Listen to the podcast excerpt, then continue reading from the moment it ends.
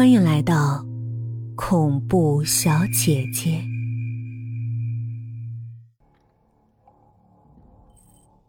郊外的别墅大厅里，三个刚刚从影视学院毕业的女生端坐于软椅中。他们是一部即将开拍的恐怖电影的候选演员。坐在他们面前的优雅中年女子叫卓思雅，是导演从一个叫“细节俱乐部”的地方找来的。卓思雅说：“未来几天将由她来考核三个女生，看谁更有恐怖片女主角的气质。”到底什么是恐怖呢？其实啊，恐怖并不是鬼啊怪啊的，那都太肤浅了。真正的恐怖。在于细节。如果一个人能够在生活细节中感觉到恐怖，那才是最合适的人选。可是，要怎么感受啊？话最多的潘芳芳问道。这就需要想象了。比如，你们给我讲个笑话，我就能把它想象成一个恐怖故事。来，试试看吧。芳芳立即就讲了一个较重口味的。嗯，有位常年不孕的妇女，在医生的治疗下，好不容易怀上了孩子。她和丈夫商量着要做一个匾来感谢医生，可是匾上到底写什么呢？两个人思来想去，想出了一个绝妙的好词儿：无中生有。另外两个女生听完。不禁红着脸笑起来，然而卓思雅只是略微思考了一下，就改出了另一个版本。有位常年不孕的妇女，好不容易怀孕了，决定与丈夫送匾给医生，可是上面到底写什么好？二人商量无果，便问那位医生的意见。医生说：“就送‘无中生有’四个字吧。”夫妻觉得奇怪呀，怎么能用这样的词语呢？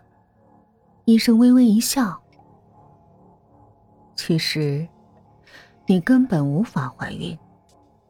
只是那天你来就诊，我看到刚刚死去的病人，突然灵魂出窍，倒着从天花板上投到了你肚子里。你说，这是不是？”无中生有呢。潘芳芳吓得噤了声。卓思雅笑着看向另外一个女生穆欣然，鼓励她也讲一个。于是穆欣然缓缓的讲了一个很经典的段子。有一天，妻子问丈夫：“以前你经常送玫瑰花，为什么现在一朵都不送了？”丈夫就回答说：“你见过渔夫钓到鱼后还喂他鱼饵吗？”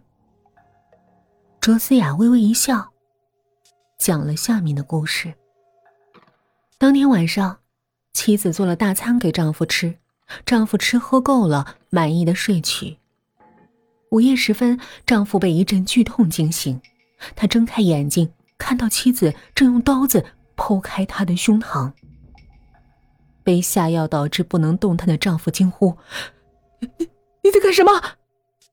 妻子喃喃道：“你说的很对。渔夫钓到鱼后，还喂他鱼饵吗？我已经钓到了你的爱，还留着你干什么呢？我要把我的饵取回来。”妻子剖开丈夫的胸膛，拔出了血淋淋的心脏。穆欣然听完几乎作呕，他强忍着让自己镇静下来。现在只剩下始终不说话的子涵了，他看起来有点胆怯，思考了很久，却说出了这样的一段话：“你们。”都知道麦当劳门前的小丑吧？他总是笑着，红红的嘴巴，那么弯，那么大，我觉得好恐怖啊！潘芳芳和穆欣然有点惊愕，因为子涵讲的并不算个笑话。不过卓思雅并不在意，她说：“麦当劳的小丑，天天坐在餐厅门口，有个小朋友就跟妈妈说啊，说小丑叔叔。”守着这么好吃的东西，他不馋吗？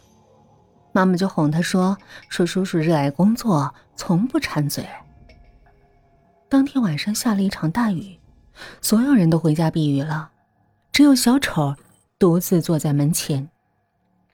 第二天早晨，人们惊奇的发现，那小丑身上的颜料被冲净了，露出来的是一具已经风干的尸体。更重要的是，他的嘴已经被人缝上了。之前因为涂了很多浓重的红色颜料，才看不出来的。